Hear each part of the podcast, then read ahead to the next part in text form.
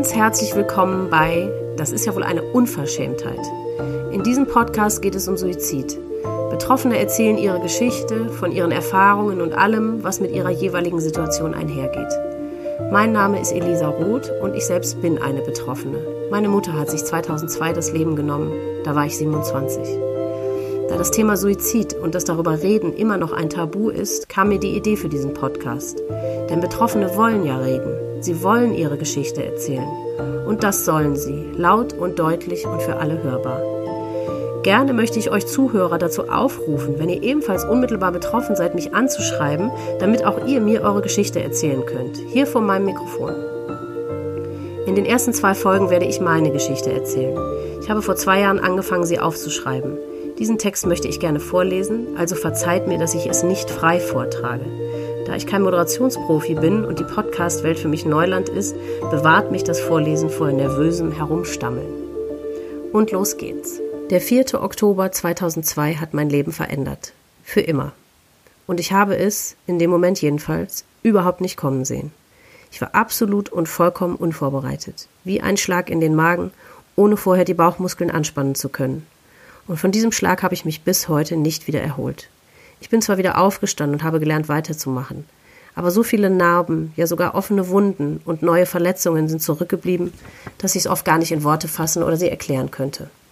Oft bin ich mir ihrer noch nicht einmal bewusst, sondern bemerke sie erst rückblickend.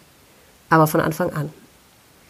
Am 3. Oktober, das war ein Donnerstag, ich wohnte seit einer Weile, nachdem ich ein paar Jahre in England gelebt hatte, alleine in einer heruntergekommenen, aber für mich wunderschönen und gemütlichen Altbauwohnung in Köln, telefonierte ich, wie es mehrfach pro Woche üblich war, mit meiner Mutter. Wir sprachen über dies und das.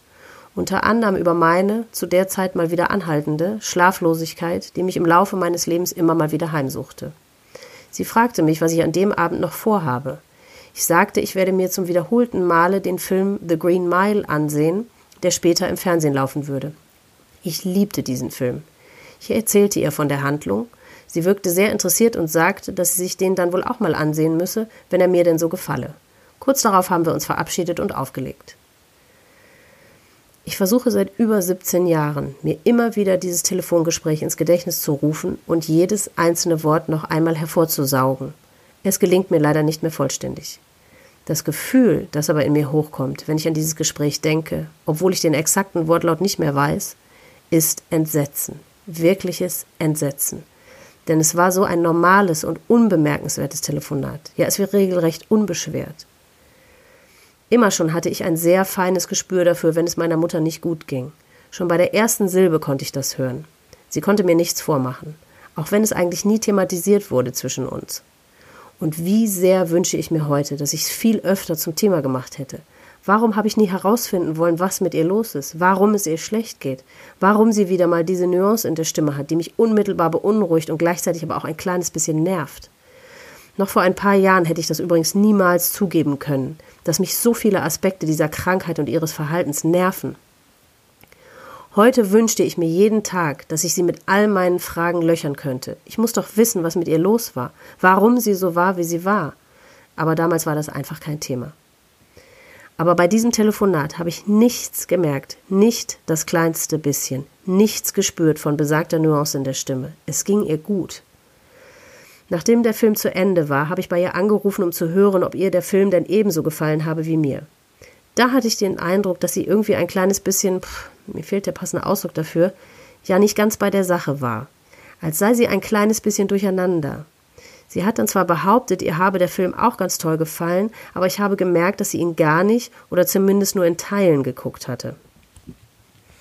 Weiter dabei gedacht habe ich mir aber nichts. Dann hatte sie sich eben doch nicht so sehr dafür interessiert und mochte es einfach nur nicht zugeben, um mich nicht zu verletzen oder zu enttäuschen. Das war ja nicht weiter schlimm. Von besagter Nuance in der Stimme war nach wie vor nichts zu spüren. Nichts davon, dass es ihr schlecht ging. Nur eben, dass sie irgendwie ein bisschen durcheinander wirkte. Aber beunruhigt hat mich das nicht. Später wusste ich, dass zu dem Zeitpunkt bereits alles vorbereitet war. Die Abschiedsbriefe an meinen Bruder, meinen Vater und mich waren geschrieben.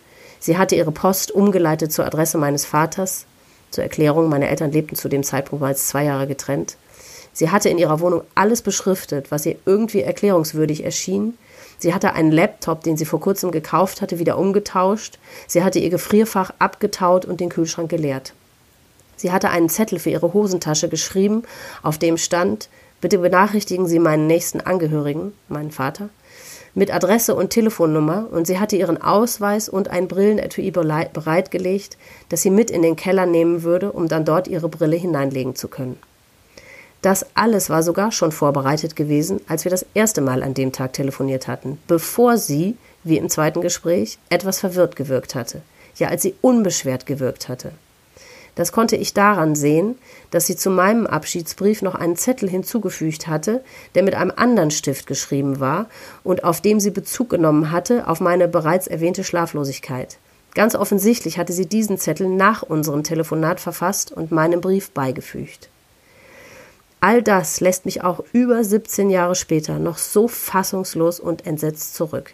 Wie kann ich ihr nichts angemerkt haben? Ich hätte doch die Nuance in ihrer Stimme merken müssen. Wenn nicht in diesen Gesprächen, in welchen denn dann? Aber da war nichts. Ein Gefühl, das ich jahrelang nicht zugelassen habe, ja mir regelrecht verboten habe, war Wut. Und dabei war ich später und bin es heute noch so verdammt nochmal wütend auf sie. Wie konnte sie in aller Ruhe und unbeschwert mit mir telefonieren, wo sie doch genau wusste, was sie am nächsten Tag tun würde, wo sie schon alles vorbereitet hatte, wo die Abschiedsbriefe an uns neben ihr lagen. Und wenn sie es schon tut, dann hätte ich doch gedacht, dass es ihr irgendwie schwerfällt, mit mir zu sprechen, dass sie sich irgendwie besonders von mir verabschiedet, dass sie mir noch irgendwas wünscht oder rät oder sagt. Nein, sie hat einfach gesagt, mach's gut, Lisa. Warum war sie nicht traurig? Wenn ich dann aber einen Schritt zurücktrete und aufhöre, über mich selbst nachzudenken und mich selbst in den Mittelpunkt des Geschehens hebe, dann weiß ich, dass sie erfüllt gewesen sein muss von unendlicher Erleichterung, ja vielleicht sogar von Freude und von Ruhe. Immer wieder habe ich versucht, mir vorzustellen, wie der Gang aus ihrer Wohnung heraus in den Keller gewesen sein muss. Für mich ist dieser Gedanke fast nicht auszuhalten und gänzlich unvorstellbar. Wie kann sie, als würde sie auf eine Reise gehen, naja gut, im Grunde war es das ja auch, noch kurz im Flur ihrer Wohnung innehalten und kurz überlegen. So, habe ich alles? Ausweiszettel, Brillen, natürlich Schlüssel, Strick, Kiste und dann ihre Wohnungstür abschließen, in den Keller gehen, den Strick ans Rohr unter der Decke knoten, die Kiste bereitstellen, ihre Brille abnehmen und in das Brillenetui legen und dann tun, was sie getan hat. Das kann man alles nur schaffen, wenn man ruhig und bedacht ist. Und genau so muss es gewesen sein. Sie muss erfüllt gewesen sein von Erleichterung und Ruhe. Und wenn ich einen Schritt zurücktrete und aufhöre, über mich selbst nachzudenken und mich selbst in den Mittelpunkt des Geschehens zu heben, dann freut mich das.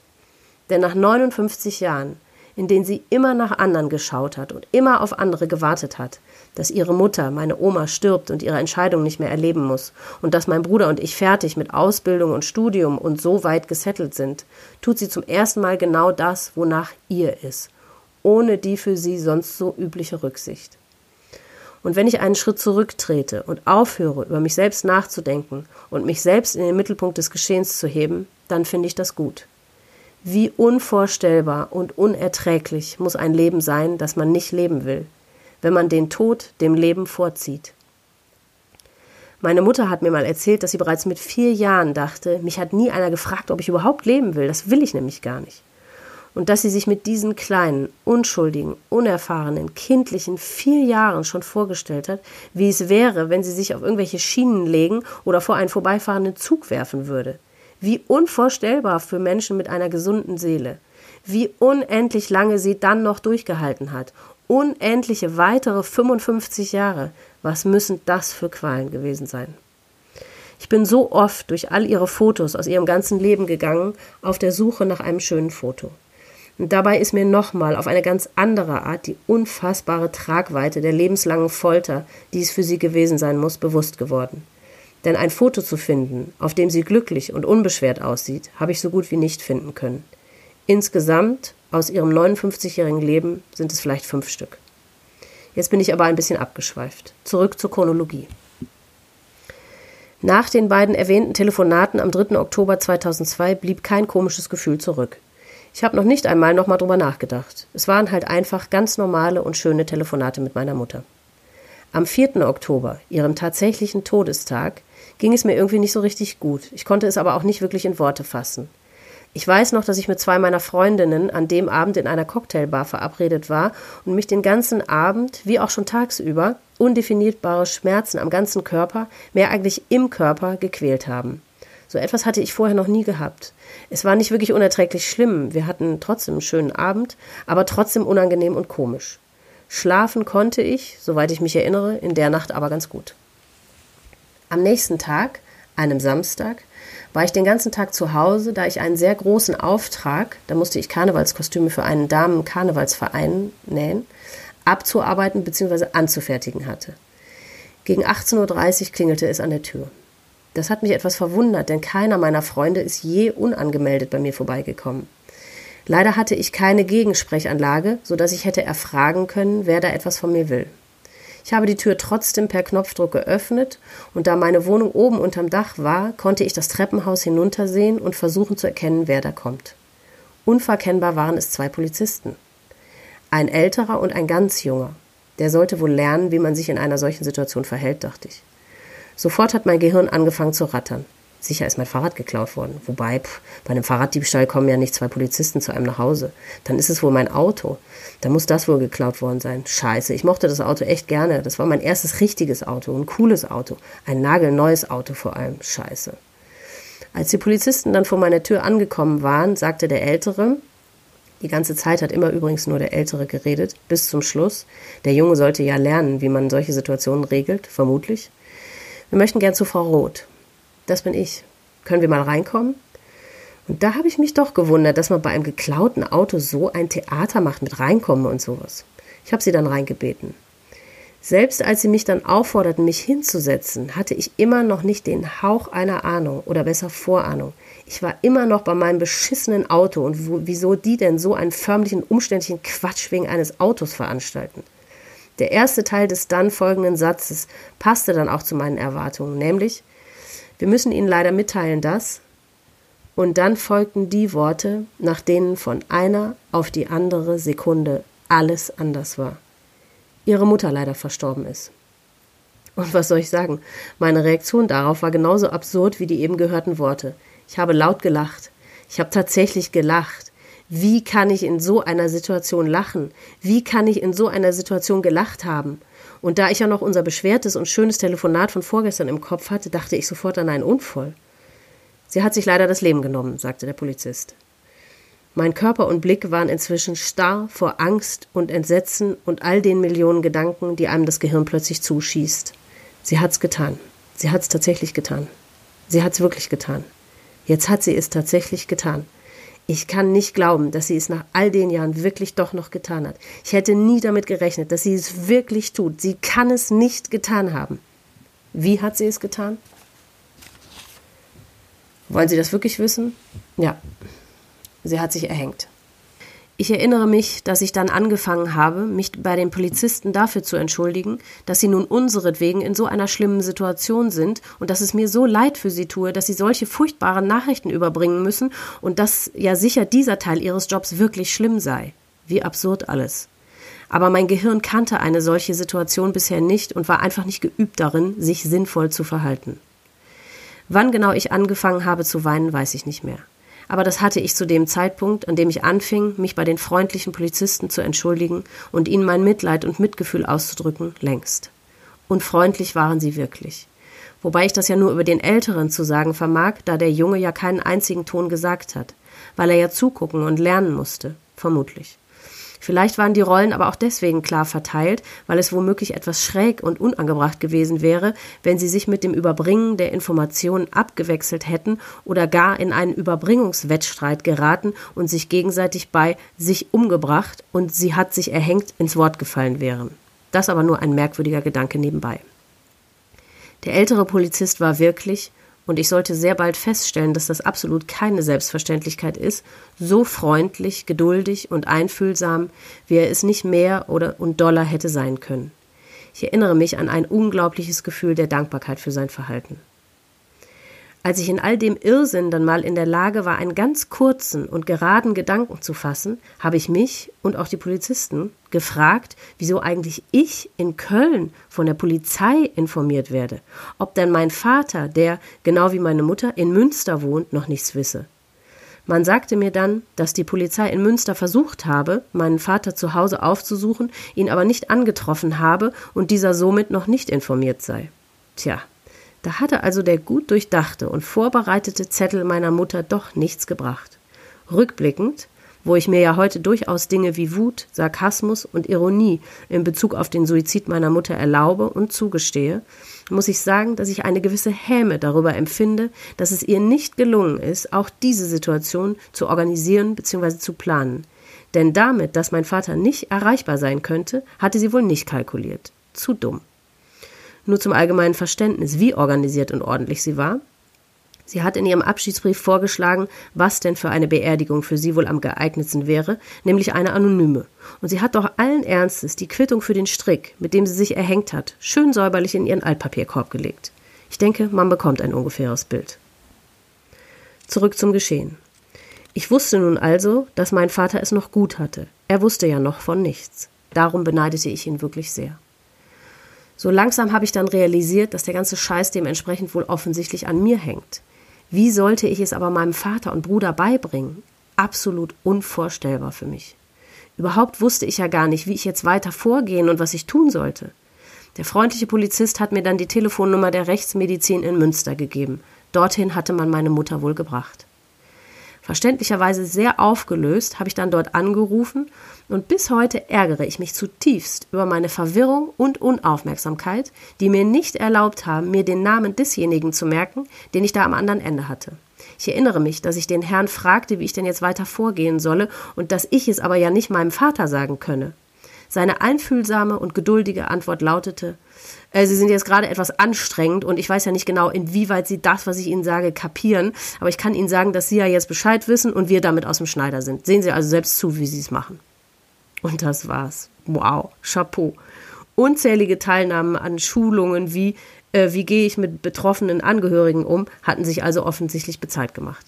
Nicht. Vor Montag bekam ich dann noch die Info in Bezug auf die Wohnungsschlüssel meiner Mutter. Es war ja zu dem Zeitpunkt gerade erst Samstag, ließe sich ja sowieso nichts weiter erreichen. Bis heute weiß ich wirklich nicht, wie wir diesen einen nicht enden wollenden Sonntag rumgekriegt haben. Denn erst am Montag konnten uns die Wohnungsschlüssel ausgehändigt werden und erst dann konnten wir die Abschiedsbriefe lesen, die sie in ihrer Wohnung für uns hinterlegt hatte. Was für ein Horror. Und nicht gerade, wie soll ich sagen, kundenfreundlich. Die von der Telefonsituation etwas peinlich berührten Polizisten haben mich dann so lange nicht alleine gelassen, bis meine Freundin, die ich anschließend angerufen hatte, gekommen ist. Bis heute bin ich so dankbar dafür, dass das Schicksal oder der Lewe J oder wer auch immer dafür gesorgt hat, dass meine Freundin genau dann zu Hause war. Es war schließlich Samstagabend. Ich weiß noch, wie ich in dem Moment, als die Worte aus meinem Mund kamen, dachte, wie absurd es ist, genau diese Worte zu sagen bzw. sagen zu müssen. Meine Mutter hat sich umgebracht. Und wie sehr habe ich meine Freundin in dem Augenblick dafür geliebt, dass das Einzige, was sie gesagt hat, war, ich komme sofort. Und nicht, hä? Wie? Wie denn? Wieso? Wie ist das passiert? Wie geht's dir jetzt? Wie hast du dich gefühlt, als du die Nachricht bekommen hast? Was wirst du jetzt tun? Oder sowas in der Art. Die normale Wegstrecke zwischen unseren beiden Wohnungen betrug mit dem Fahrrad unter normalen Umständen fünf Minuten. Irgendwie hat sie es aber geschafft, das übliche Raum-Zeitgefüge auszuhebeln und stand schon nach ein paar Sekunden vor meiner Tür. Nachdem dann die Polizisten gegangen waren, hatte ich das große Bedürfnis, meinen Ex-Freund, zu dem ich nach wie vor ein extrem enges Verhältnis hatte, anzurufen. Auch ihn habe ich zu meiner riesigen Erleichterung sofort erreicht. Er war gerade in Düsseldorf bei seiner Ex-Freundin, meiner Nachfolgerin. Und wie ich im Nachhinein erfahren habe, hatten die beiden sich wohl von diesem Treffen eine Wiederaufnahme der zuvor gescheiterten Beziehung erhofft. Oh Mann, und nun komme ich daher und mache den ganzen Abend kaputt. Ich hoffe und glaube, dass ich mich im Laufe der Jahre aber ausreichend dafür entschuldigt habe. Der Gute hat dann jedenfalls alles stehen und liegen lassen, wobei ich bis heute ehrlich gesagt gar nicht weiß, ob seine Ex-Freundin schon gelegen hatte, aber das ist ein anderes Thema, und ist sofort zu mir gefahren. An weitere Einzelheiten oder Gesprächsinhalte, die dann in meiner Wohnung stattfanden, kann ich mich, auch wenn ich es noch so sehr versuche, nicht mehr erinnern. Mag unter anderem, unter anderem auch daran liegen, dass ich inzwischen eine Flasche Amaretto geöffnet und mehr oder weniger geleert hatte.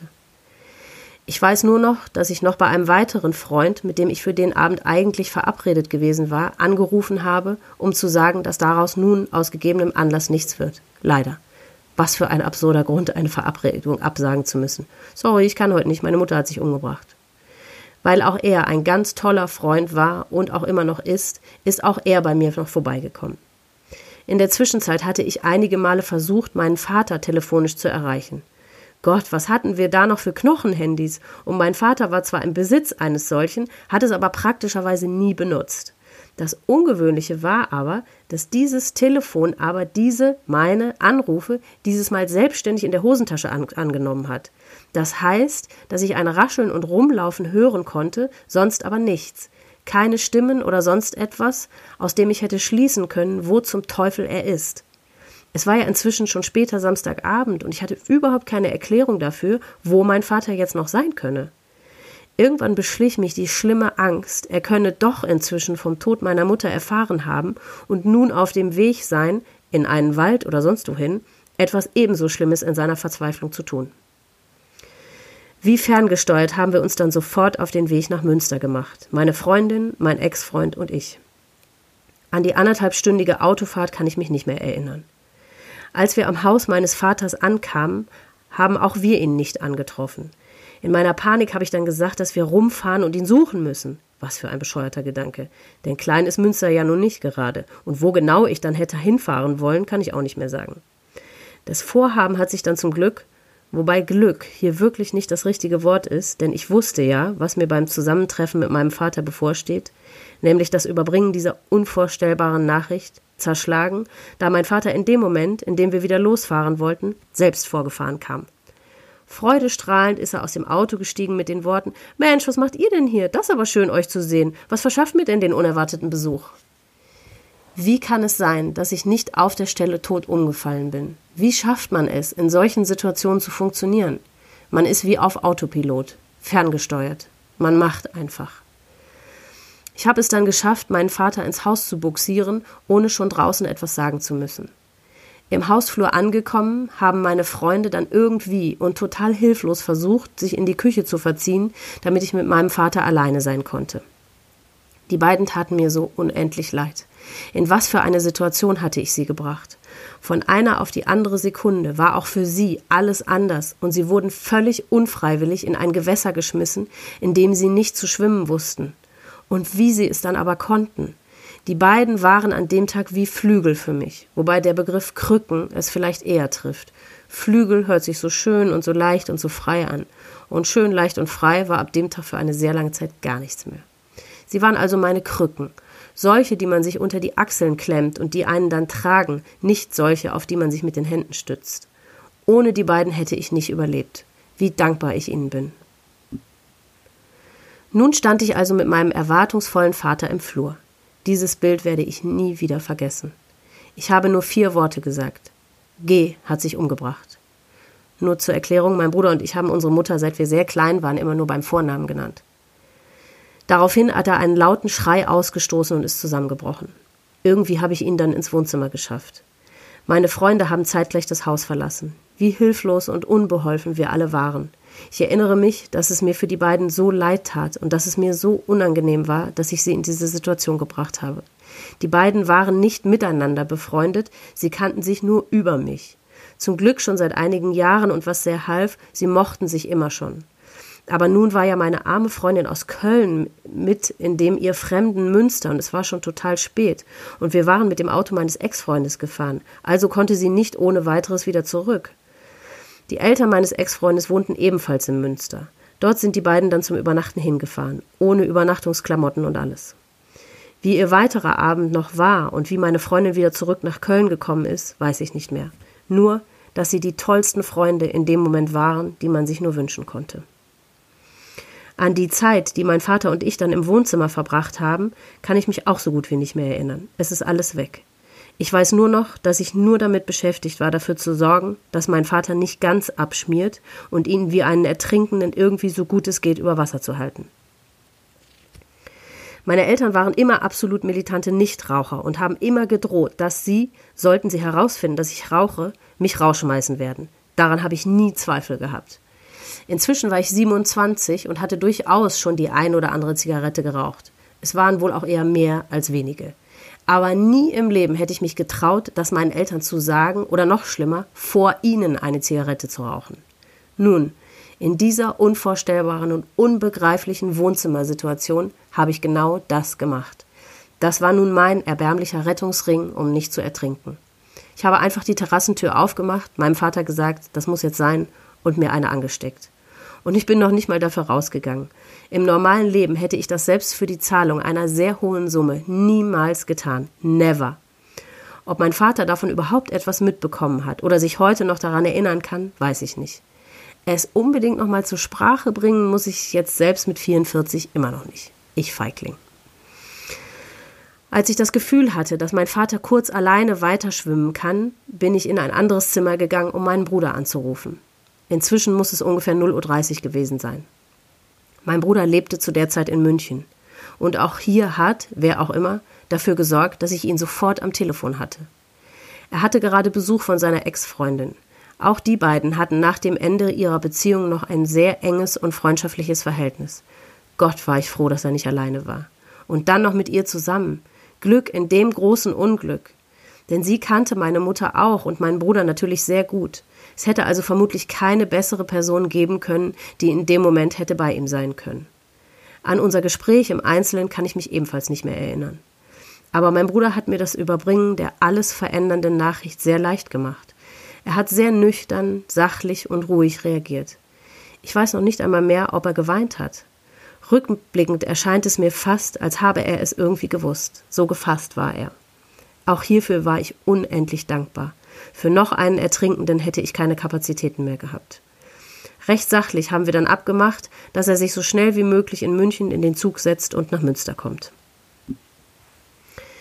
Ich kann mich erinnern, dass ich dann endlich irgendwann im Bett lag und zum ersten Mal, seit es an meiner Wohnungstür geklingelt hat, alleine war. Das Gefühl, das ich in dem Moment zum ersten Mal richtig wahrgenommen habe, kann ich kaum in Worte fassen. Ich habe es auch ehrlich gesagt noch nie versucht. Ich probiere es mal. Es ist, als ob man in King Kongs Hand sitzt und er einfach seine Finger zur Faust macht, während man drin sitzt. Und die Faust ist so stark und überwältigend und schwarz und behaart. Man kann nicht mehr atmen und nichts mehr sehen, und die borstigen Haare verursachen einen unbeschreiblichen, stechenden Schmerz, während man einfach zerdrückt wird. Immer wieder habe ich so sehr gehofft, dass ich doch alles nur träume und gleich schweißgebadet aufwache, aber die Faust hat immer wieder und fester zugedrückt. Irgendwann habe ich gehört, wie ich Laute vor mir gegeben habe, wie ein Tier. Ich weiß nicht warum. Ob ich gehofft war, habe, dass dadurch der unsägliche Schmerz gelindert wird? Ich weiß es nicht und ich konnte das auch nicht steuern. Wenn mich jemand in dem Moment gesehen hätte, hätte ich mich geschämt. Ich war wirklich nur noch wie ein Tier. Kein lautes Tier, aber ein sehr schlimm verwundetes. Mittendrin habe ich dann mit meinem Freund, den ich zu der Zeit erst vier Wochen hatte und der in diesem Moment für ein paar Tage in Amerika war, telefoniert. Das erste Mal an diesem Tag. Ich weiß noch, wie ich mich kaum getraut habe zu sagen, was passiert ist mit einer Irren, beziehungsweise einer, die eine irre Mutter hat, will ja schließlich keiner eine Beziehung führen. Und einer, wo es schon von Anfang an schwierig und beschwerlich mit ist, dachte ich. Besonders lang hat das Telefonat nicht gedauert und geholfen hat es auch nicht. Geschlafen habe ich in dieser Nacht, wie auch in den Folgenächten, nicht. Aber das war okay. Ich hätte es als Verrat an meiner Mutter empfunden, wenn ich ruhig hätte schlafen können. Ich fand, das war ich ihr schuldig, auch zu leiden und Qualen zu erdulden. Schon auch ein bisschen krank, ich weiß. Aber ich glaube, das gehört einfach zu den Besonderheiten, wenn der Tod eines Angehörigen bzw. eines nahestehenden Menschen durch einen Suizid geschieht. Wann genau dann am Sonntag mein Bruder bei uns war, gehört ebenfalls zu meinen Erinnerungslücken. Aber es ging alles irgendwie schnell. Aber was wir an dem Tag gemacht haben, was und ob wir geredet haben, was und ob wir gegessen haben, nichts weiß ich mehr. Doch, mein Bruder und ich sind zu unserer Tante, der ältesten Schwester unserer Mutter, gegangen, die nur zwei Häuserblocks weiter wohnte. Wie Roboter haben wir an ihrer Tür geklingelt. Durch die gläserne Haustür konnte meine Tante uns schon vor dem Öffnen sehen. Und irgendwann später hat, die, hat sie mir erzählt, dass sie in dem Moment, in dem sie uns sah, schon wusste, dass etwas passiert war. Mein Bruder hat wohl noch ganz hilflos und ungelenk gefragt, ob wir uns alle mal hinsetzen können. Und spätestens da war meiner Tante klar, was passiert ist. Sie hat fürchterlich angefangen zu zittern, als wir ihr sagten, was passiert ist. Ich bin immer noch beeindruckt, wie sie es geschafft hat, unseretwegen, sich so unglaublich zusammenzureißen und nicht zu weinen. Dabei kann ich mir ungefähr vorstellen, wie sie sich gefühlt haben muss. Die beiden waren sich sehr nah und hatten ein sehr inniges und enges Verhältnis. Was wir also nach dem Besuch bei unserer Tante noch den restlichen Tag gemacht haben, ist eine weitere Gedächtnislücke. Tun konnten wir ja noch nichts, da wir den Wohnungsschlüssel meiner Mutter ja noch nicht hatten. Das war das Schlimmste. Zu wissen, dass sie Briefe hinterlassen hat, sie aber noch nicht lesen zu können und so lange keine Erklärung oder Verabschiedung lesen zu können. Ich weiß, ich sollte dankbar sein, dass wir überhaupt Briefe bekommen haben. Das bin ich, weiß Gott, aus tiefstem Herzen. Ich weiß nicht, wie ich alles überhaupt hätte verkraften sollen, wenn sie sich nicht mehr diese Mühe gemacht hätte. Natürlich kann keiner mit einer kranken Seele einen Menschen mit einer gesunden Seele wirklich verständlich machen, warum es keinen anderen Ausweg mehr gibt. Dieses Verständnis kann eine gesunde Seele niemals haben. Vielleicht ist es anmaßend und falsch und egoistisch und kindisch, das zu sagen, aber ich finde wirklich, dass derjenige, der einen Suizid verübt und damit seinen Angehörigen großen Schaden zufügt, es denen schuldig ist, etwas zu hinterlassen, das einem Erklärungsversuch gleichkommt. Ich finde, das ist ein Zeichen von Respekt und Wertschätzung und Anerkennung. Jetzt, wo ich aber gerade diese Worte schreibe, merke ich, dass es tatsächlich kindisch und albern ist, das zu sagen. Denn mit dieser Ansicht nehme ich eben genau die Position ein dessen, der es nicht schafft, nur die Situation des Menschen mit der kranken Seele zu betrachten.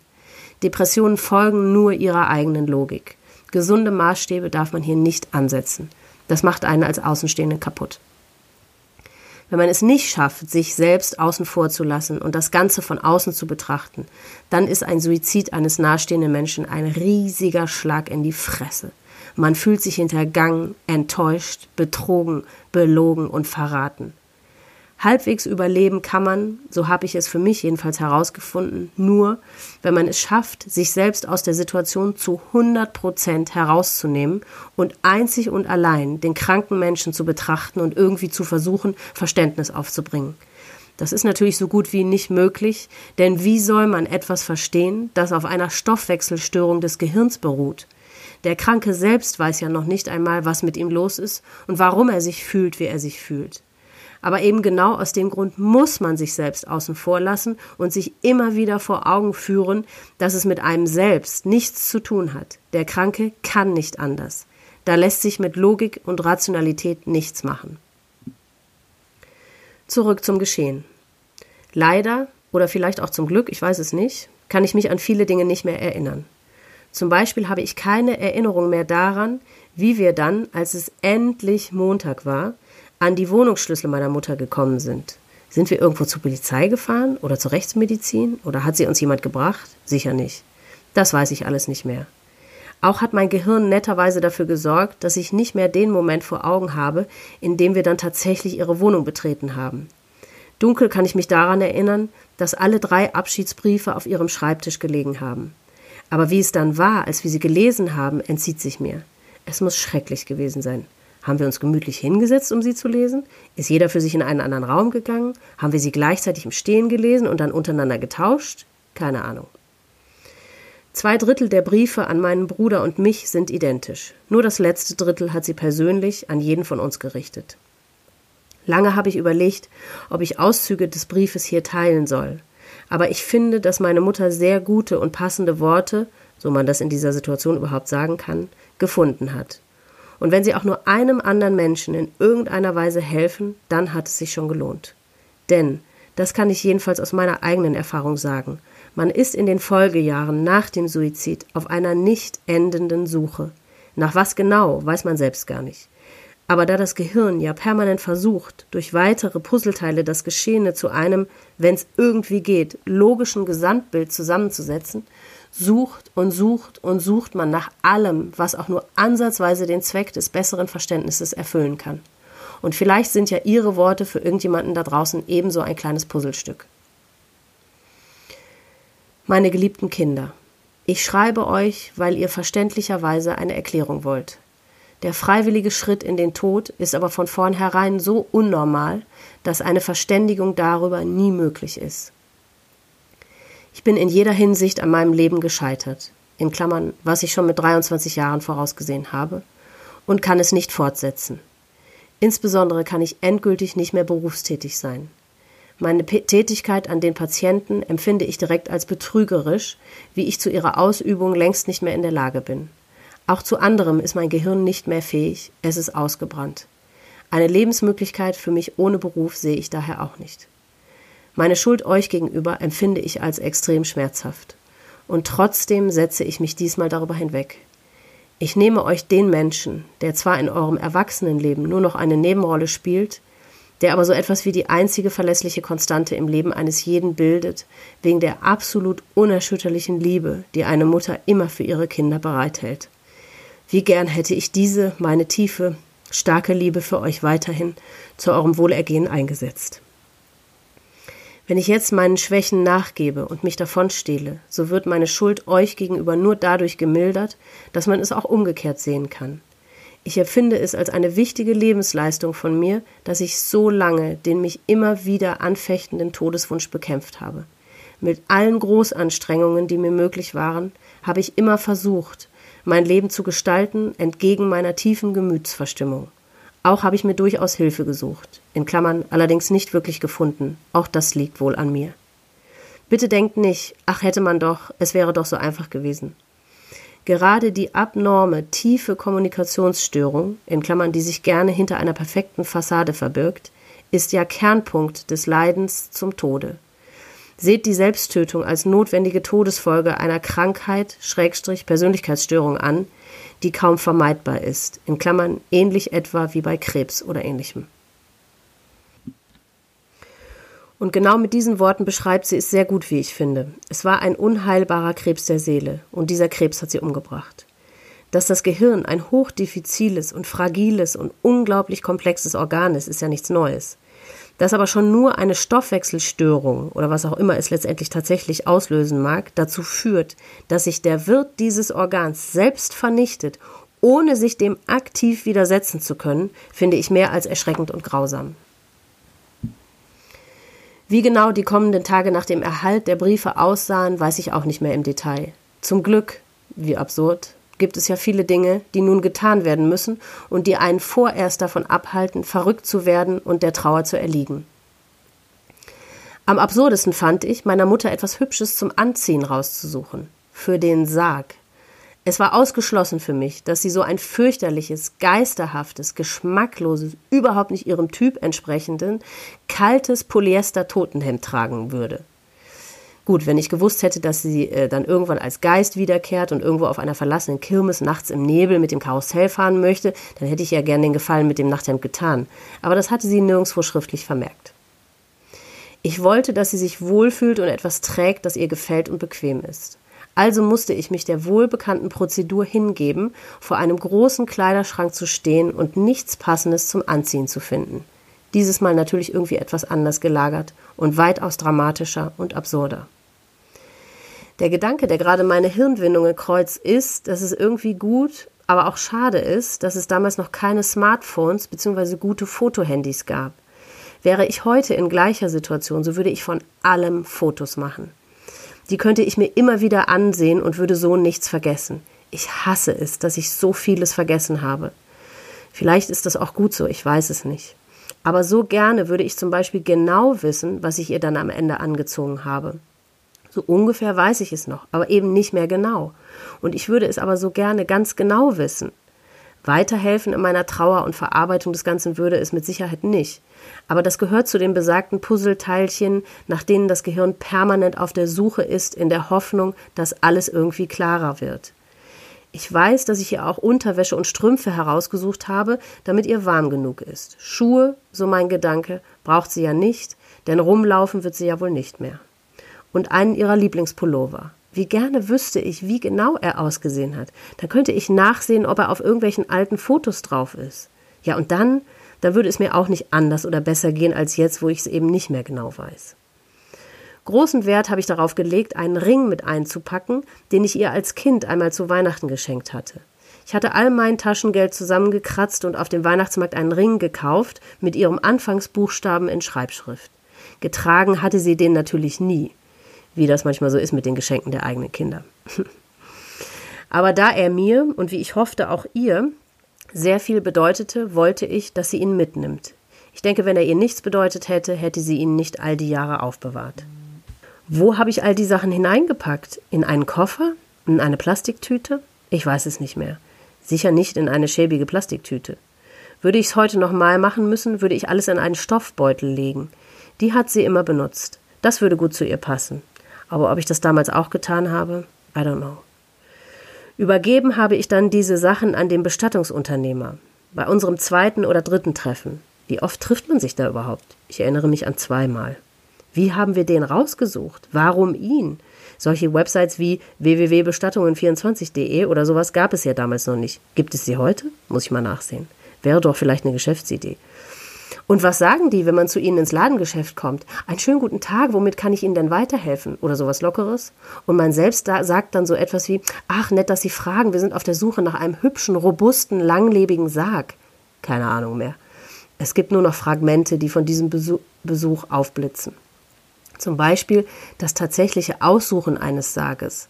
Was nimmt man da? Worauf achtet man da?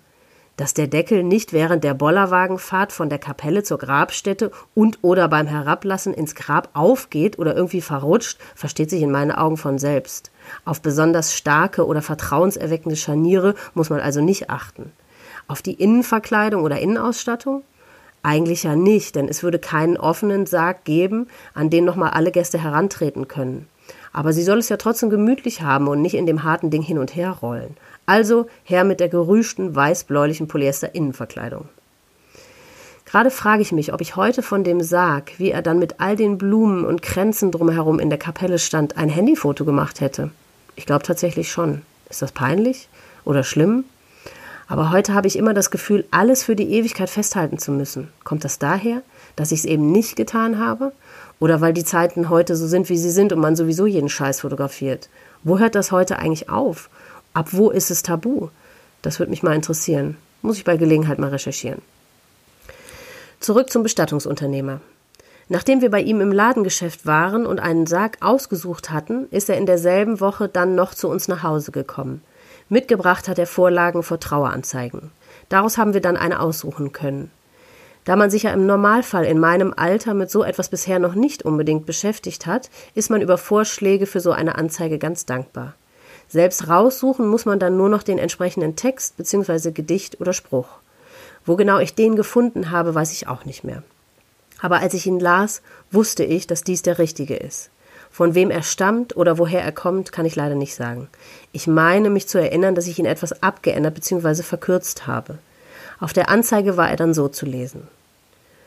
Unser Herz will dich halten, unsere Liebe dich umfangen, unser Verstand muss dich gehen lassen, denn deine Kraft war zu Ende.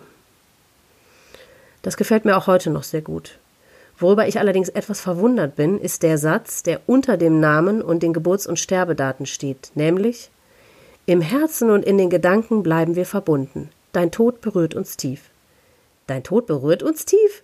In den Gedanken bleiben wir verbunden? Das würde ich für jemanden schreiben, den ich flüchtig gekannt habe und zu dem ich keine weitere nennenswerte Verbindung habe und über den ich dann ja aber irgendwie behaupten muss, dass ich berührt bin. Mit großer Sicherheit wäre ich das tatsächlich aber auch. Denn heutzutage berührt mich alles zutiefst. Sogar neulich beim Erdbeerenschneiden war ich zutiefst berührt. Da war nämlich eine Erdbeere total verkrüppelt und überhaupt nicht so hübsch anzusehen wie ihre Kollegen. Und weil sie mir deshalb so leid tat, musste ich auch ein kurzes Tränchen verdrücken. So viel also dazu. Aber doch nicht bei meiner eigenen Mutter, deren Tod mich schier um den Verstand bringt und ich nicht weiß, wie mein Leben überhaupt weitergehen soll. Da bin ich tief berührt? Naja, man ist ja in dieser gesamten Situation tatsächlich etwas geistig umnachtet und tut irgendwie auch Dinge, die nicht ganz rational erklärbar sind. Ich schieb's also einfach mal darauf.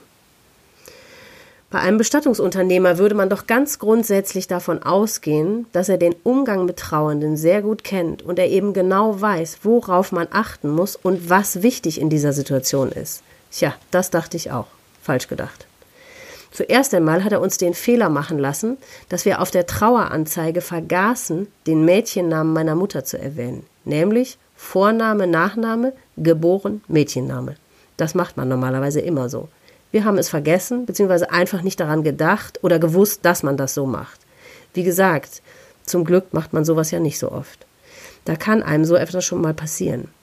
Aber da würde man ja denken, dass einen jemand wie ein Bestattungsunternehmer, der jeden Tag damit zu tun hat, darauf aufmerksam macht. Denn genau dieser Fehler ist bei manchen Mitgliedern der Familie meiner Mutter sehr unangenehm aufgefallen. Und das tut mir im Nachhinein wirklich von Herzen leid, denn das war natürlich nicht im Ansatz unserer Absicht. Ich glaube aber zu wissen, dass es uns zum Glück niemand wirklich nachhaltig zum Vorwurf gemacht hat, beziehungsweise immer noch macht. Denn jeder kann sich, so glaube ich, vorstellen, dass man einfach nicht ganz Herr seiner Sinne ist in einer solchen Situation. Was ich dem Herrn von der Bestattung aber nicht verzeihen kann, ist etwas anderes. Es ging bei seinem Besuch auch darum, ob wir unsere Mutter noch einmal sehen möchten. Obwohl er ja bereits die Umstände ihres Todes wusste, habe ich noch einmal sehr deutlich gemacht, dass es mir und uns extremst wichtig ist, dass wir sie nur noch einmal sehen möchten, wenn sie, wie soll man sagen, zumutbar aussieht. Alles andere käme nicht in Frage. Mehrfach hat er gesagt, dass er natürlich ganz besonderen Wert darauf legen würde, nur das Ertragbare auch zuzulassen und uns zu präsentieren. Ganz besonders würde er darauf achten und wenn er denken würde, dass es nicht mehr zumutbar sei, dann könnten wir uns wirklich darauf verlassen, dass er uns das auch sagen würde.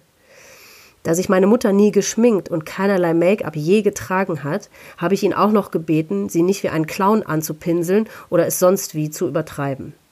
Wann genau was in dieser Woche stattgefunden hat, kann ich auch nicht mehr festmachen. Tatsache ist, dass ich an dem Samstag, dem 5. Oktober, über ihren Tod informiert wurde, wir Montag, den 7. Oktober, ihre Wohnungsschlüssel bekommen haben und zum ersten Mal mit dem Bestattungsunternehmer gesprochen haben und am Freitag darauf, am 11. Oktober 2002, schon die Beerdigung meiner Mutter war. In diesen Tagen stand nun also der Moment an, in dem wir sie das letzte Mal sehen würden. Und was soll ich sagen? Diesen Moment werde ich in meinem Leben nie wieder vergessen. Er gehört mit zu den schlimmsten. Meine Tante, die älteste Schwester meiner Mutter, die trotz zwölf Jahren Altersunterschied ein sehr, sehr enges Verhältnis zeitlebens zu ihr hatte. Mein Vater, mein Bruder und ich sind also gemeinsam zu dem Friedhof gefahren, auf dem auch die Beerdigung stattfinden würde. Hier war meine Mutter in einem Seitenflügel der Kapelle in einem Raum aufgebahrt. Die Tür des Raums stand offen und mein Vater und Bruder haben diesen vor mir, soweit ich mich erinnere, ohne zu zögern, betreten. Ich habe es nur bis vor die offene Tür bzw. einen Schritt entfernt vom Türrahmen geschafft. Das Einzige, das aus mir herauskam, war ein lauter Schrei. Ich war noch nie so voller Entsetzen, Horror, Angst, Ekel, Wut, ich kann's kaum beschreiben. All diese Gefühle haben meinen Körper dazu veranlasst, sofort nach draußen zu rennen, ohne den Raum überhaupt betreten zu haben. Meine Mutter sah aus wie aus einem Horrorfilm. Es hatte mit ihr nicht im Ansatz mehr etwas zu tun. Ich hatte mich im Vorfeld nicht damit beschäftigt, wie Menschen aussehen können, die sich erhängt haben. Ich wusste nicht, was mit dem Körper passieren kann, hätte ich mich mal vorher informiert. Sie muss sich mit solcher Wucht erhängt haben, dass ihr Kiefer offensichtlich gebrochen war. Er war total schief und zu einer Seite geschoben. Irgendetwas Symmetrisches war in ihrem Gesicht nicht mehr zu finden. Oder lag es daran, dass sie stundenlang gehangen hatte und die Totenstarre in dieser Position eingetreten ist? Ich bin kein Pathologe. Ich möchte es auch eigentlich nicht wissen. Aber eigentlich kann sie nicht so ewig gehangen haben. Wir konnten im Nachhinein nachvollziehen, dass sie an dem Tag um 15.30 Uhr noch E-Mails abgerufen hat und um 18.30 Uhr hat ihr Nachbar sie dann erhängt im Keller gefunden. Das Gesicht, das zu sehen war, war obendrein noch, genau wie ich es eben nicht wollte, wie ein Clown angepinselt. Total geschminkt. Vielleicht haben sie irgendwie versucht, durch das Make-up irgendwelche Spuren zu verdecken. Ich weiß es nicht. Aber etwas Groteskeres kann ich mir kaum vorstellen. Meine Tante, die nach meinem Schrei und Davonlaufen ebenfalls den Raum nicht mehr betreten, sondern auch nur vom Türrahmen aus einen Blick hineingeworfen hat, sagte, dass das Haar meiner Mutter schneeweiß gewesen sei. Bis zu ihrem Tod hatte sie dunkelbraunes Haar, das ein ganz bisschen durchzogen war von einigen wenigen grauen Haaren, aber keinesfalls war es weiß. Das erinnere ich überhaupt nicht. In meiner Erinnerung hatte sie noch ihre normale Haarfarbe und das Haar war merkwürdig auftopiert. Das war sicher auch das erste Mal, dass das jemand mit, mit ihrem Haar gemacht hatte. Aber ich kann mich täuschen, ich weiß es nicht mehr. Das plötzlich ergraute oder erweißte Haar passt ja im Grunde sehr gut zu der Horrorfilmszenerie. Mein Bruder Mit meinem Vater habe ich bis heute nie wieder ein Wort über alles, was damals geschehen ist, gesprochen. Daher weiß ich nicht, wie er diese Situation empfunden hat oder was er in dem Raum gemacht hat. Also mein Bruder ist wohl trotz meines Ausflippens ganz ruhig zu ihr gegangen und hat ihre Hand berührt, um sich so von ihr zu verabschieden. Ich habe ihn nachher gefragt, ob er sehen konnte, ob sie meinen Ring getragen hat. Aber daran konnte er sich nicht erinnern. Ist ja im Grunde auch nicht weiter wichtig. Obwohl es mir durchaus etwas ausgemacht hätte, zu wissen, dass er nun irgendwo bei den blöden Beerdigungsheini rumfliegt, statt am Finger meiner Mutter zu stecken. Ich bin so froh für meinen Bruder, dass er ihr Tschüss sagen konnte sie nochmal in Ruhe ansehen konnte, sie nochmal berühren konnte. Sicher war all das fast unerträglich. Aber ich hatte bei Gesprächen darüber mit ihm nicht den Eindruck, dass er sich extrem zwingen musste, das alles zu tun, sondern dass es mehr oder weniger einfach aus ihm herauskam. Ich hätte es nicht ertragen können, aus nächster Nähe in ihr verunstaltetes Gesicht zu gucken. Da wäre für mich die sichtbare Brutalität und Gewalt des Erhängens nicht auszuhalten gewesen. Beeindruckend, dass mein Bruder und Vater das aushalten konnten. So unaussprechlich schrecklich dieser Moment auch war und so viel Verachtung ich auch für den Beerdigungsunternehmer übrig hatte und so sehr ich mir auch wünschte, diese Bilder nie gesehen zu haben, denn ich habe ein mehr oder weniger fotografisches Gedächtnis und werde dieses Bild wohl bis an mein Ende nie mehr vergessen, so froh bin ich aber trotzdem, dass ich sie noch einmal gesehen habe. Auch wenn es nur ein oder zwei Sekunden waren. Denn so weiß ich zu 100 Prozent, dass sie tatsächlich nicht mehr lebt. Ich hatte den Beweis mehr als deutlich vor Augen. Ich kann mir vorstellen, dass mein Gehirn sonst aus Selbstschutz oder Übersprungshandlungen oder wie man es nennen soll, um nicht mit dem Unvorstellbaren umgehen zu müssen, dazu geneigt hätte, immer wieder den Ausfluchtsgedanken zu verfolgen, dass sie ja vielleicht doch gar nicht tot ist. Vielleicht hat sie alles nur inszeniert und ist abgehauen. Ein paar Monate nach ihrem Tod ist mir in einem Supermarkt eine Frau über den Weg gelaufen, die eine unglaubliche Ähnlichkeit mit ihr hatte. Dieser Anblick hat mich zutiefst erschüttert und ich musste anfangen zu weinen. Hätte ich nicht definitiv gewusst, dass meine Mutter tot ist, weiß ich nicht, was ich getan hätte. Ob ich ihr um den Hals gefallen wäre oder hinterhergelaufen oder sonst was. Wenn ich nicht den Beweis geliefert bekommen hätte, dass sie tatsächlich tot ist, wäre ich bis heute, glaube ich, verrückt geworden. Ich hätte nie aufgehört zu suchen und zu hoffen, da bin ich sicher. Vielleicht war es also doch ein ganz guter Tausch. Eingebranntes Horror-Clown-Bild gegen durchdrehendes Verrücktengehirn.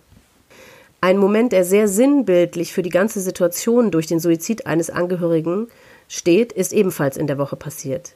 Wir saßen zu Hause nun zu dritt um unseren Esstisch, um die Traueranzeigen in Briefumschläge zu tüten und zu verschicken.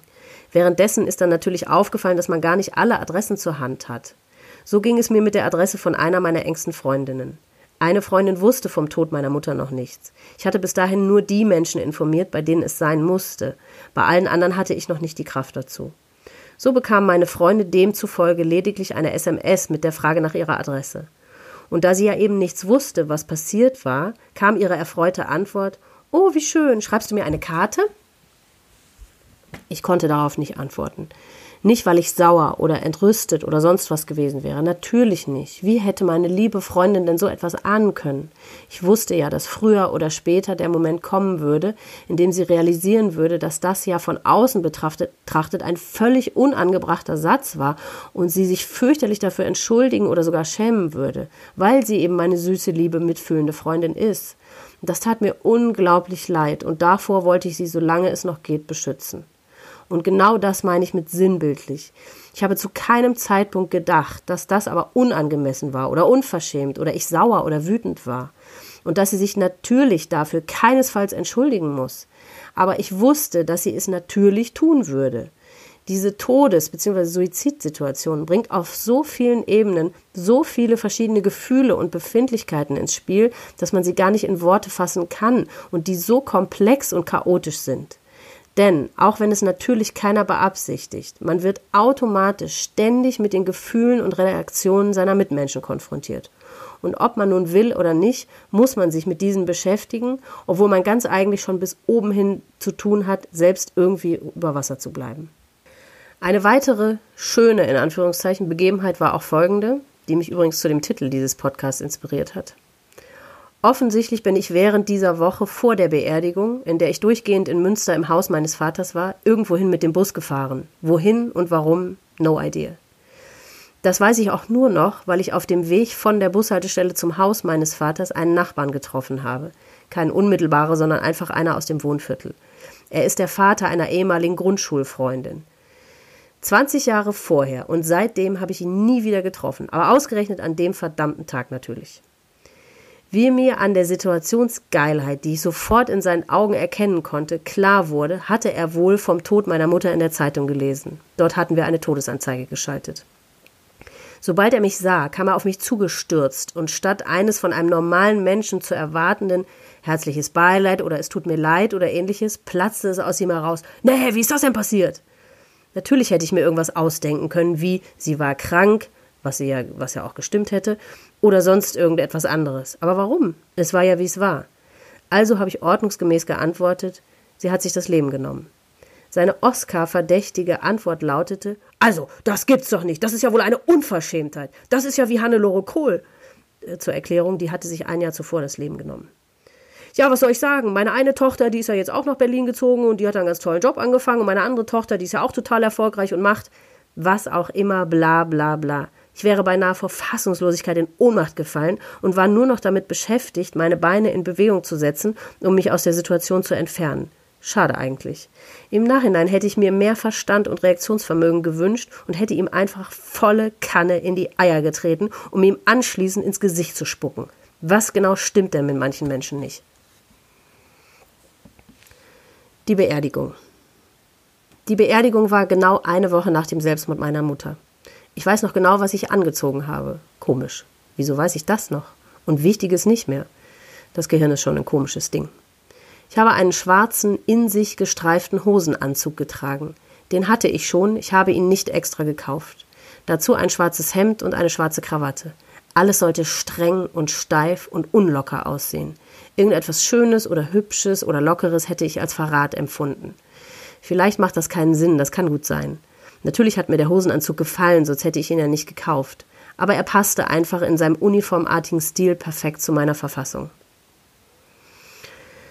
Mit das größte Geschenk in meinem Leben sind meine Freunde. Ich habe nicht unzählige, aber die, die ich habe, bedeuten mir alles. Auch wenn man sich unter Umständen sogar nur ganz selten sieht. Es sind die besten, die man haben kann.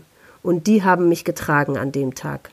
Ohne sie hätte ich es nicht durchgestanden. Alle waren da selbst mein Ex-Freund, von dem ich mich erst kürzlich getrennt hatte. Es muss schwer für ihn gewesen sein, dorthin zu kommen, aber die Zuneigung zu meiner Mutter hat ihn das überwinden lassen, und das hat mir die Welt bedeutet. Ich muss ihm das heute nochmal sagen, um sicherzugehen, dass er das weiß. Alles fing an in der friedhofseigenen Kapelle, und die war rappellvoll. So viele Patienten meiner Mutter waren da. Sie hat immer geglaubt, dass niemand sie mag und ihre Patienten erst recht nicht. Genau das Gegenteil war der Fall. Die haben sie verehrt und waren ebenfalls voller fassungsloser Trauer. Ich wünschte so sehr, sie hätte das sehen können. Vielleicht hat sie das ja auch. An die eigentliche Trauerfeier kann ich mich auch nicht mehr wirklich erinnern. Gesprochen hat mein Onkel, der Pastor war. Er hat sich sehr viel Mühe mit der Rede gemacht. Obwohl kein einziges Wort tatsächlich in meinem Hirn angekommen ist, hat mir das sehr viel bedeutet, das weiß ich noch. Ich habe die Rede noch irgendwo in Schriftform hier zu Hause. Ich habe im Laufe der Jahre ein paar Mal reingeguckt, aber verstanden habe ich ehrlich gesagt nicht besonders viel. Ich komme aus einer riesigen Akademikerfamilie. Meine Mutter hat mit sechs Geschwistern, mein Vater mit zwei Geschwistern und alle mit mehreren Kindern und alle Akademiker. Und dann ich. Ich verstehe immer nur die Hälfte von allem, was so gesprochen wird. In meiner kleinen Welt ist das alles irgendwie unkomplizierter und ungestochener.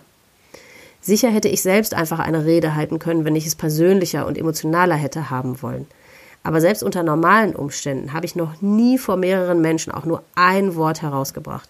Wie hätte das also in dem Moment funktionieren sollen? Nichtsdestotrotz war es eine schöne Rede. Mein Onkel, der der Ehemann einer älteren Schwester meiner Mutter war, kannte meine Mutter mehr oder weniger ihr Leben lang. Daher war es wirklich eine sehr persönliche Rede, und dafür bin ich ihm sehr dankbar. Mein Cousin, ein herausragender Cellist, hat einige Stücke gespielt. Welche es waren, weiß ich leider auch nicht mehr. Nur noch, dass es mich zerrissen hat. Aber auch ihm war ich dafür unendlich dankbar, denn die ganze Trauerfeier hatte etwas wirklich Schönes, Persönliches, Familiäres. Anschließend wurde der Sarg auf einem Karren, äh, sicherlich gibt es dafür einen vornehmeren und schöneren Begriff, den kenne ich aber nicht, zur Grabstätte gezogen. Das war ein ziemlicher Fußmarsch, denn der Friedhof ist sehr groß, aber so wunderschön. Es ist ein Waldfriedhof, wo die Leute hinkommen, nur um dort spazieren zu gehen. Ein richtiger Friedhof. Ich bin so froh, dass sie dort ihr Grab hat. Mein Bruder, Vater und ich sind in erster Reihe hinter den Karren gegangen. Ob jemand bei uns war, weiß ich nicht mehr. Ob wir uns bei den Händen genommen haben, weiß ich auch nicht mehr. Heute würde ich das natürlich tun. Aber es kann sein, dass wir es nicht taten. Denn Leid teilen, überhaupt irgendetwas miteinander teilen, war nicht so das Ding unserer Familie. Was ich nie vergessen werde, war das Wetter. Es war ja schon Mitte Oktober und da muss man ja eigentlich mit allem rechnen. Aber schöner hätte das Wetter nicht sein können. Es war strahlend blauer Himmel und die Sonne hat geschienen, als gäbe es keinen Morgen. Eigentlich liegen mehr oder weniger alle Gräber auf dem Friedhof unter Bäumen, sodass keine unmittelbare Sonne auf die Gräber strahlt. Als sich aber alle um das noch leere Grab meiner Mutter versammelt hatten, war das plötzlich anders. Wie in einem Science-Fiction-Film haben Sonnenstrahlen wie von einem Scheinwerfer direkt auf ihr Grab geschienen. Das war unglaublich schön. Mich hat so sehr beeindruckt und gerührt, wie viele Menschen dort waren. Das war wirklich schön und so traurig zugleich, weil meine Mutter Zeit ihres Lebens immer davon ausgegangen ist, dass keiner sie mag. Etwas abgelenkt war ich während der Zeremonie am Grab durch einen mir unbekannten jungen Mann, der mit einer langstieligen roten Rose in erster Reihe vor ihrem Grab stand und ganz bitterlich geweint hat. Die ganze Zeit habe ich mich gefragt, wer das wohl sein könne. Vielleicht ein verschollener, verschwiegener Bruder? So wie der geweint hat, muss es schon eine sehr nahestehende Person sein. Als alles vorbei war, hat sich herausgestellt, dass das einfach ein Verrückter war, dessen fragwürdiges Hobby es ist, oder vielleicht war, ob es ihn noch gibt, weiß ich nicht, auf Beerdigung zu gehen und dort herzzerreißend zu weinen, was nicht alles gibt. Die eigentliche Zeremonie am Grab liegt auch in meinem Gehirnnebel. Keine Ahnung, wer da was gesagt hat. Ob es mein Onkel nochmal war? Vermutlich.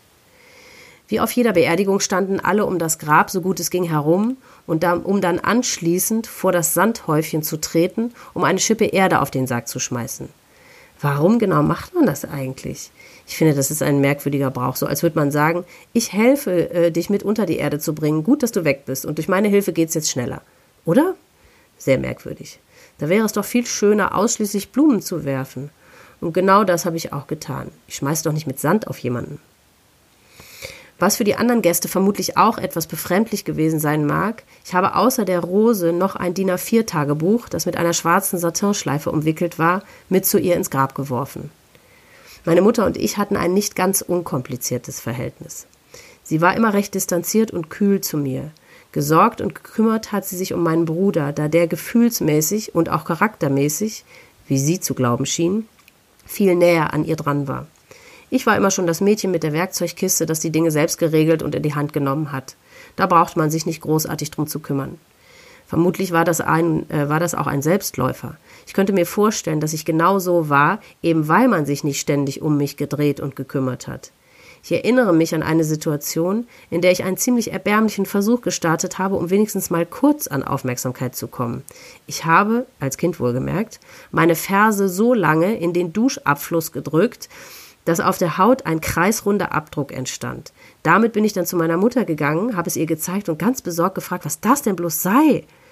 Wenn ich damals nur schon mehr äh, Weitsicht gehabt hätte, dann hätte ich ja wissen müssen, dass meine schlaue Mutter schon auf 100 Meter Entfernung sieht, was Sache ist. Sie hat noch nicht mal so getan, als würde sie mein Spiel mitspielen. Doof gelaufen. Zurück zum Tagebuch bzw. Verhältnis zu meiner Mutter. Rückblickend bzw. heute mit all meinem Wissen über ihre Krankheit kann ich mir die meisten Dinge und Verhaltensweise erklären. Damals konnte ich das natürlich nicht. Ich habe meine Mutter immer als kalt empfunden und sogar auch abweisend, so als sei es immer auf eine gewisse Art eine Zumutung, mit mir zu tun haben zu müssen. Ich habe sie als Erwachsene mal gefragt, warum sie mich als Kind nicht mal ab und zu in den Arm genommen hat. Mit meinem Bruder war das nie ein Problem, mit dem konnte sie das. Und ihre Antwort war, dass ich das ja nie gewollt habe. Hm, das würde mich doch sehr wundern. Denn was findet man als Kind schöner? Es kann natürlich sein, dass die Ablehnung, die ich immer spüren konnte, es für mich unangenehm gemacht hat. Oder beziehungsweise ich merken konnte, dass es eben nicht so eine echte Umarmung beziehungsweise in den Arm nehmen war wie bei meinem Bruder. Keine Ahnung. Jedenfalls hat so etwas nicht stattgefunden. Ich kann wirklich bis heute nicht sagen, was genau das Problem zwischen uns war. Ich habe es mir teils so erklärt, dass es vielleicht wie eine Art Eifersucht auf ihrer Seite auf mich war. Ich war lebenslustig, hatte immer viele Freunde, habe sehr gut und erfolgreich Geige gespielt, Sport gemacht, war immer überall beliebt, wenn man das so über sich sagen darf. Alles ist mir so zugefallen. Und sie hatte eben genau das alles nicht. Sie war gehemmt, verklemmt, kontrolliert, zwanghaft, eben das genaue Gegenteil. Und statt sich für mich zu freuen oder es einfach so hinzunehmen, wie es war, konnte ich immer so eine Art Abneigung spüren. So, als müsse ich mich ständig unterschwellig dafür rechtfertigen, dass ich bin, wie ich bin. Besonders später, so um die 17, 18, als ich meinen ersten Freund hatte und ich angefangen habe zu saufen, natürlich nur auf Partys, und auszugehen, da wurde es so schlimm, dass sie nicht mal mehr mit mir geredet hat. Und das Schlimmste war, dass mein Bruder ausgerechnet zu der Zeit für ein Jahr in Frankreich zum Schüleraustausch war. Das heißt, ich war ganz alleine zu Hause. Das war keine schöne Zeit. Das mit dem Nichtreden hat sie oft gemacht, mich einfach ignoriert und mit Liebesentzug gestraft, wenn man das überhaupt so sagen kann, denn mit der Liebe war es ja, wie schon erwähnt, eh nicht so üppig. Als kleines Kind wollte ich immer unbedingt Ohrlöcher haben. Und als ich sechs war, habe ich endlich einen Gutschein dafür zu Weihnachten bekommen. Das war mit Abstand das schönste Geschenk ever. Ich konnte es kaum erwarten, dass endlich die Geschäfte bzw. Juweliere wieder öffnen nach den Feiertagen, damit wir zum Stechen der Ohrlöcher fahren können. Ich war so tapfer und habe nicht eine Millisekunde mit der Wimper gezuckt. Und das, was meine Mutter anschließend gesagt hat, war, du kommst dir mal nicht so toll vor. Na, vielen Dank für die Anteilnahme an meiner Freude. Viele Jahre durfte ich dann auch nur Ohrstecker tragen, keine langen Ohrringe. Das hatte sie mir verboten, da sie eben Angst hatte, dass das mit dem mich selbst toll finden dadurch verstärkt werden würde. Hä? Wie auch immer. Ich habe sie dann halt heimlich ausgetauscht, immer wenn ich das Haus verlassen habe und wieder zurückgetauscht, kurz bevor ich wieder nach Hause kam. So einfach war das. Nachdem ich dann mit 19 Abitur gemacht hatte und nach Köln gezogen war, hat sich unser Verhältnis grundlegend geändert. Es wurde sehr herzlich, warm, vertraut und eng. Warum diese Veränderung eingetreten ist, kann ich nicht sagen. Es war mir auch egal, ich habe es einfach nur genossen und fand es total schön. Nichtsdestotrotz hat die neu entstandene Nähe nicht erzeugt, dass ich das Gefühl hatte, ihr alles sagen und erzählen zu können. Die grundsätzliche Bereitschaft hierfür war da und ich hätte es nur zu gerne gewollt, aber ich konnte es nicht. Da ich aber dennoch wollte, dass meine Mutter Einblick in mein Leben und meine Welt bekommt, habe ich ihr den Kompromiss des oben genannten Tagebuches gewählt. Immer wieder habe ich dort hineingeschrieben, was mich bewegt und was mir widerfährt und umtreibt. Auch Dinge aus der Vergangenheit, die mich immer noch beschäftigten, auch Dinge, die mit ihr und unserem schwierigen Verhältnis zu tun hatten. Eines Tages, wenn es voll gewesen wäre, hätte ich es ihr gegeben und sie hätte es in Ruhe lesen können, ohne unmittelbar in meiner Gegenwart darauf reagieren zu müssen. Sie hätte das dann, wenn sie gewollt hätte, irgendwann später tun können. Aber ich hätte das auch nicht vorausgesetzt oder erwartet. Ich wollte einfach nur, dass sie die Dinge weiß.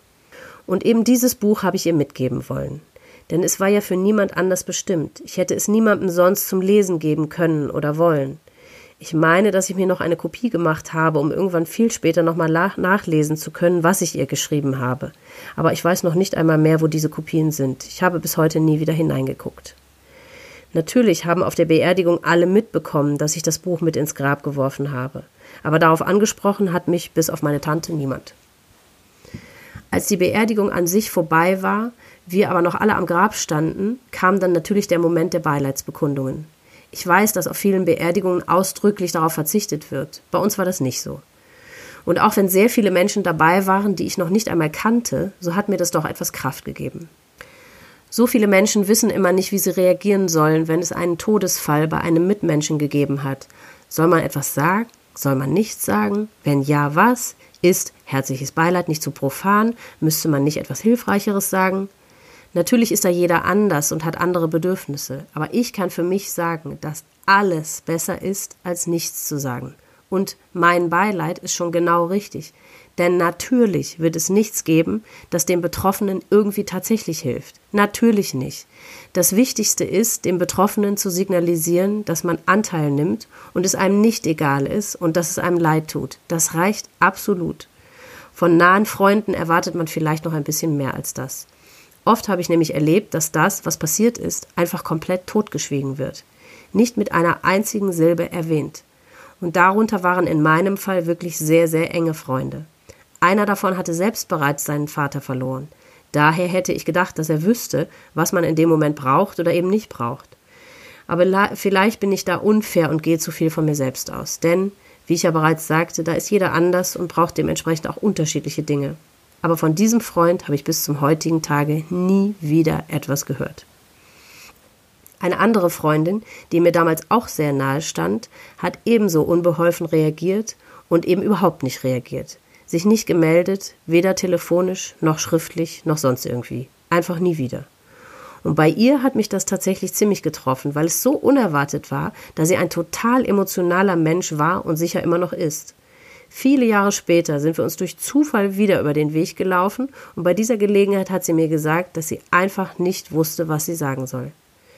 Ich mache ihr persönlich das überhaupt nicht zum Vorwurf, denn genau das hatte ich ja vermutet. Mir war klar, dass es nicht dadurch begründet ist, dass ich ihr egal bin oder das, was passiert ist. Sie war einfach nur zu hilflos.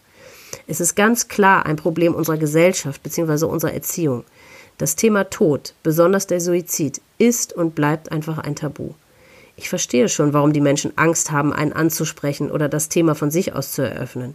Sie befürchten, dass sie damit Wunden erneut aufreißen oder die unerträgliche Situation dadurch möglicherweise noch verschlimmern könnten. Das verstehe ich. Aber meine Erfahrung ist, dass die meisten Betroffenen, eigentlich alle, mit denen ich bisher zu tun hatte, sprechen und angesprochen werden möchten. Und selbst wenn mal jemand daraufhin anfängt zu weinen, so what? Ich habe es bis zum heutigen Tage immer als Last empfunden, eben nicht weinen zu können bzw. zu dürfen, um eben den Gegenüber nicht dadurch zu belasten oder zu verunsichern. Auch wenn mir oft vielleicht danach gewesen wäre. Aber ich war oft dankbar genug, dass mein Gegenüber schon die Hürde überschritten hatte, indem er mich angesprochen oder das Thema eröffnet hat. Da wollte ich das dann nicht noch durch Weinen kaputt machen. Ich sag ja, als Angehöriger ist man permanent gewollt oder ungewollt damit beschäftigt, sich mit den Emotionen der Außenstehenden auseinanderzusetzen. Eine andere Situation, die mir so lebhaft oder besser unlebhaft in Erinnerung geblieben ist, war die, als ich kurz nach der Beerdigung meiner Mutter wieder zurück in Köln in das Atelier kam, für das ich zu der Zeit immer mal wieder gearbeitet hatte. Direkt nach dem Abitur hatte ich dort ein Jahr Praktikum gemacht und in den Jahren danach immer wieder für die Kostümbildnerin dort gearbeitet, so dass ich alle Mitarbeiterinnen dort sehr gut kannte. Ich kam dort zur Tür rein und alle wussten natürlich, was passiert war, denn ich hatte mit besagter Kostümbildnerin noch in der Nacht der, äh, der Todesnachricht telefoniert und keiner hat sich gerührt. Keiner hat etwas gesagt. Alle haben mich nur voller Mitleid angestarrt. Ich kam mir vor wie im Zoo. Es war furchtbar. Ich auf der einen Seite und alle anderen auf der anderen Seite. Selten kam ich mir so hilflos, alleine und verlassen vor. Es war wirklich furchtbar. Heute, wo ich älter bin und mehr Erfahrung habe, hätte ich vermutlich etwas gesagt, um die Situation und alle Beteiligten zu erlösen und zu entspannen. Aber damals war alles noch so frisch und ich war 24 Stunden am Tag damit beschäftigt, nicht den Verstand zu verlieren, dass ich mich darum nicht auch noch hätte kümmern können. Meine Last war schon zu groß, wie sie war.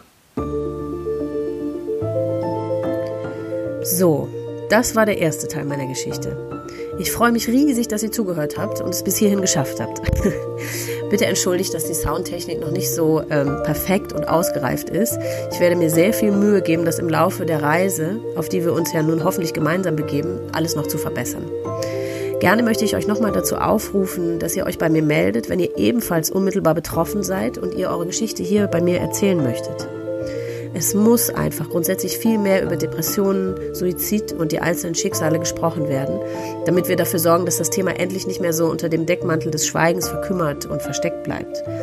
Das wünsche ich mir sehr und freue mich von ganzem Herzen über jeden von euch, der mir mit dazu beitragen möchte, indem er seine Geschichte hier erzählt. Ich wünsche euch alles, alles Liebste, Beste und Schönste. Passt gut auf euch auf. Bis zum nächsten Mal.